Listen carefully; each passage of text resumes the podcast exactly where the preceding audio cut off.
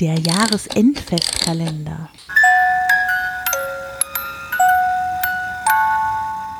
Memoiren einer neuen Zeit von Chris Wagner. Vorgelesen vom Autor. Freitag, 9.8.2041. Alte Zeitrechnung. Ich weiß jetzt, warum Mutter das alles auf sich nimmt. Ich weiß jetzt, warum sie sich mit ihm abgibt. Ich weiß es jetzt. Verdammt, ich. Es muss aufhören. Sonntag, 23.08.2041. Ich muss oft daran denken, wie es früher gewesen sein muss. Meine Erinnerung ist sehr getrübt, was diese Zeit betrifft, aber es scheint alles besser gewesen zu sein. Keine Ausgangssperre, freie Kunst, keine Mutationen, kein IRO, keine rote Erde, also auch keine Red Terra. Weder als Überbegriff für ein Gebiet oder als Überbegriff für bestimmte Menschen. Und das Wichtigste, kein Leon S. Schreiber. Dienstag, 3.9.2041. Jetzt ist es soweit. Ich habe das endgültige Signal von Mutter bekommen, dass ich es wagen kann.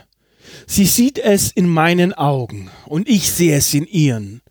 Ich hoffe, du findest das hier, Leon. Oh, ich liebe es, wie du guckst, wenn ich Leon zu dir sage, anstatt das von dir bevorzugte Vater.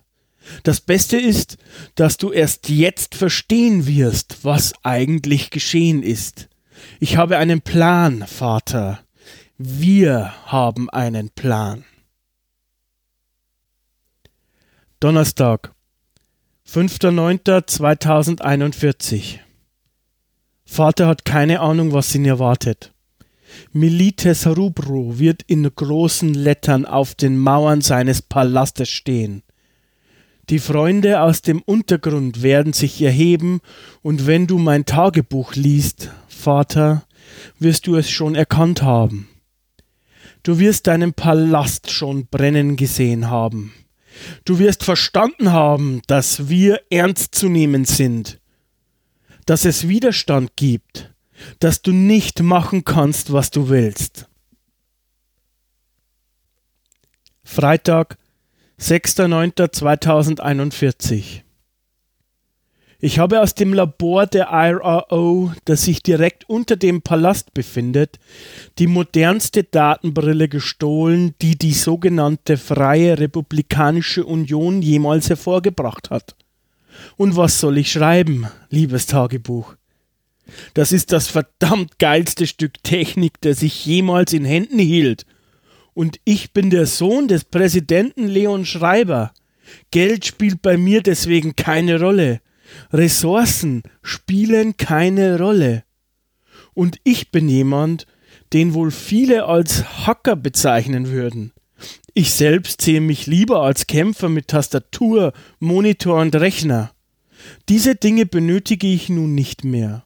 Die Brille hat den X-Ray 32C5-Chip verbaut, der die Brille wohl zum leistungsstärksten tragbaren Rechner der Welt macht. Damit kann ich ganz einfach jederzeit und überall so gut wie alles machen, was ich will. Und das Beste, niemand sieht es. Bedienen kann ich sie durch Sprache und Gesten. Auch eine Tastatur kann sie mir projizieren. Die Idioten haben die Brille nach dem neuesten Modell von Rick Reinhardt designt. Sie sieht dieser Brille zum Verwechseln ähnlich. Und da ich mir dieses Modell vor einigen Monaten zugelegt habe, natürlich ganz zufällig versteht sich, fällt nicht auf, dass ich sie trage. Ich werde damit sicher meinen Spaß haben. Montag, 23.09.2041 Tina macht so einen Spaß. Die Auswirkungen ihres Humors kann im Moment jeder in den sogenannten Nachrichten sehen. Dort erzählen sie etwas von einer Wartungsphase im Präsidentengarten. Eine Wartung in einem Spannungswerk, sodass deshalb im Diplomatenbezirk der Strom ausgeschaltet worden ist.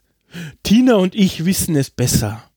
Wir haben uns in das geschlossene Versorgungsnetz des Gartens gehackt.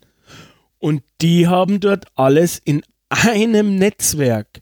Straßenlaternen, Sprinkleranlagen, Schuhputzstationen und auch so Späße wie Verteilerkästen oder Wartungszugänge zu Atomkraftwerken und noch so vieles mehr. Ist es nicht schön, wenn alles vernetzt ist? Dabei sind sie so hochnäsig und arrogant. Sie können sich nicht vorstellen, dass jemand die Mittel und den Mut hat, sich dort einzuhacken. Und das ist ein Fehler. PS Natürlich handelt es sich bei Tina um meine neue Datenbrille. Ich musste ihr einfach einen Spitznamen geben.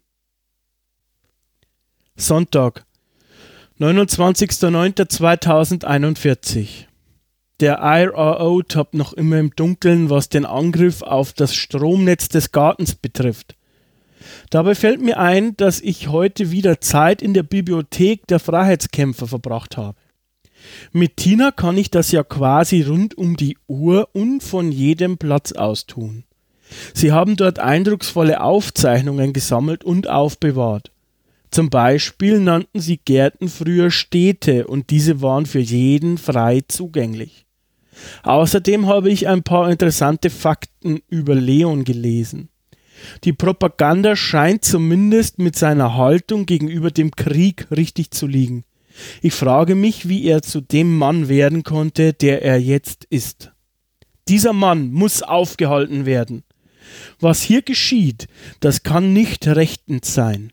Die Männer, Frauen und Kinder der roten Erde leben im Dreck. Wir halten sie wie ein Stück Vieh und beuten sie aus. Sie leben, um uns zu dienen. Wir lassen sie nicht in unsere Gärten und verlagern ihren Lebensraum in verseuchte Gebiete der Reterra, der roten Erde. Sie erwirtschaften die Ressourcen, die für ein lächerliches Entgelt an die verschiedenen Gärten geliefert werden. Gerade so viel, dass die Reterra nicht sterben, aber zu wenig, um leben zu können. Und maßgeblich dafür verantwortlich ist der Präsident der Freien Republikanischen Union und Vorsitzender der IRO, Leon S. Schreiber. Donnerstag, 3.10.2041. Die Schweine haben sie verhaftet. Die Freiheitskämpfer haben über diverse Hacks in den Nachrichten-Apps und in weitestgehend offenen Zonen des Cybernetz die vermeintliche Wartung als Angriff entlarvt. Idioten! Jetzt musste das IRO quasi reagieren. Sie drehen die Geschichte nun so hin, dass ein armes Red Terra Mädchen aus dem Holoslam dafür verantwortlich war dass der IRO sie nur in Sicherheit wiegen wollte. Und somit haben sie mit Hilfe meines Angriffs die Stimmung gegen die Reterra noch mehr aufgeheizt und ein armes, unschuldiges 17-jähriges Mädchen verhaftet. Ich muss sie helfen. Freitag, 4.10.2041. Mittlerweile habe ich herausgefunden, in welches Gefängnis sie sie gebracht haben.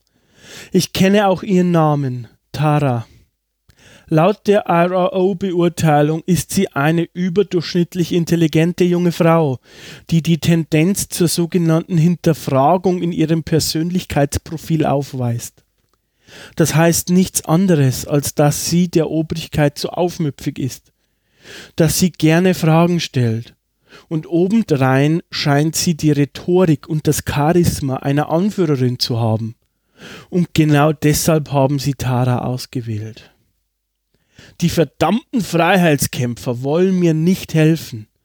Was ist schon ein Leben gegen das von Millionen? Wenn wir Tara helfen würden, würden wir alles riskieren, sagten sie. Wir würden den großen Plan gefährden, sagten sie. Mir ist egal, was sie sagen. Ich kann Tara nicht dem Schicksal überlassen.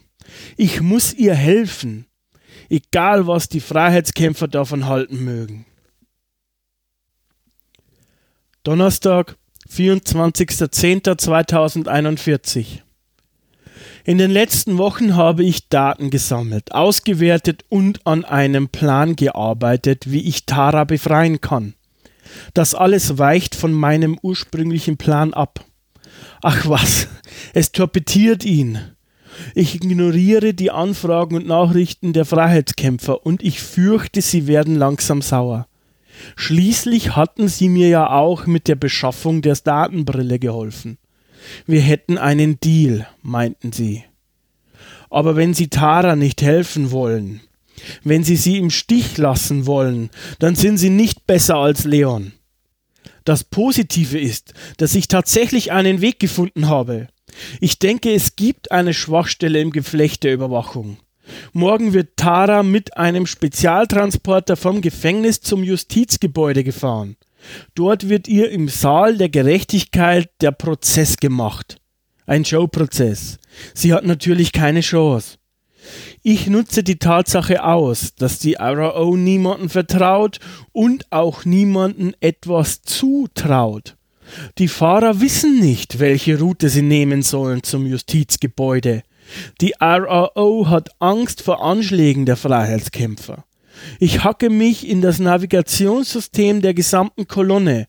Auf der Strecke gibt es mehrere taktische Straßensperren. Zur Sicherheit der Bürger versteht sich. Ich nutze das aus und trenne dadurch den Transporter von den Begleitfahrzeugen. Es gibt dabei eine ideale Stelle, die in der Nähe einen Zugang zur Kanalisation hat. Ich muss also zur richtigen Zeit an dieser Straßensperre die Blockade direkt vor und hinter dem Transporter auslösen. Kurze Zeit später lasse ich über Lautsprecher Gravity Metal einspielen und löse die Verriegelung der Hintertür. Wenn alles glatt geht, bekomme ich sie schnell aus dem Transporter und wir verschwinden in der Kanalisation. Und zum Abendessen bin ich wieder zu Hause. Freitag, 25.10.2041. Letzter Eintrag. Es hat leider nicht so geklappt, wie ich es geplant hatte. Ich blute und ich musste jemanden erschießen. Ich konnte den Spezialtransporter an der geplanten Stelle von der restlichen Kolonne trennen. Ich ich habe aber nicht damit gerechnet, dass die Anzahl der Wachmänner erhöht wurde und so auch im Innenraum des Transporters bei Tara drei Wachmänner platziert worden sind. Ich habe als Sohn des Präsidenten zwar eine Grundausbildung im Waffenumgang bekommen, jedoch ist das in der Realität im Gebrauch gegen echte Menschen etwas ganz anderes. Einer der Wachmänner hat mich am Arm getroffen. Schmerzhaft. Aber, aber nichts, was man mit einem Biospray nicht mehr reparieren könnte. Die Wachleute ließen sich durch den Gravity Metal nicht aus der Ruhe bringen. Aber ich erhielt unerwartete Unterstützung der Freiheitskämpfer. Sie konnten in einem wilden Schusswechsel die drei Wachmänner beseitigen und Tara befreien. Sie wollten sie jedoch nicht freilassen. Sie wollten sie zu der Figur der Freiheitsbewegung hochstilisieren, als das Gesicht der Revolution verkaufen. Das wollte Tara nicht. Ich musste sie befreien und dabei habe ich leider einen Kämpfer erschossen. Ich weiß, ich weiß noch immer nicht genau, wie es dazu kam. Es, es ging so schnell und am Ende lag er da. Auf der Habenseite steht, dass ich Tara tatsächlich retten konnte. Negativ ist jedoch, dass ich erkannt und aufgenommen worden bin. Zumindest habe ich Tara retten können. Sie kann zwar nicht zurück und kommt daher erstmal mit mir mit, aber sie muss auch nicht sein, was sie nicht sein will. Das Abenteuer um Tara ist abgeschlossen, aber ein neues beginnt zugleich. Für diesen Fall habe ich mir eine Versicherung aus den dunklen Seiten des Cybernets gesucht. Und da gab es nur einen Namen. Ethan Palmer. Ich konnte nichts über ihn finden. Er scheint nicht zu existieren. Aber das ist jetzt egal. Tara ist frei. Tina lädt dieses Tagebuch nun hoch. Wir sehen uns auf der anderen Seite.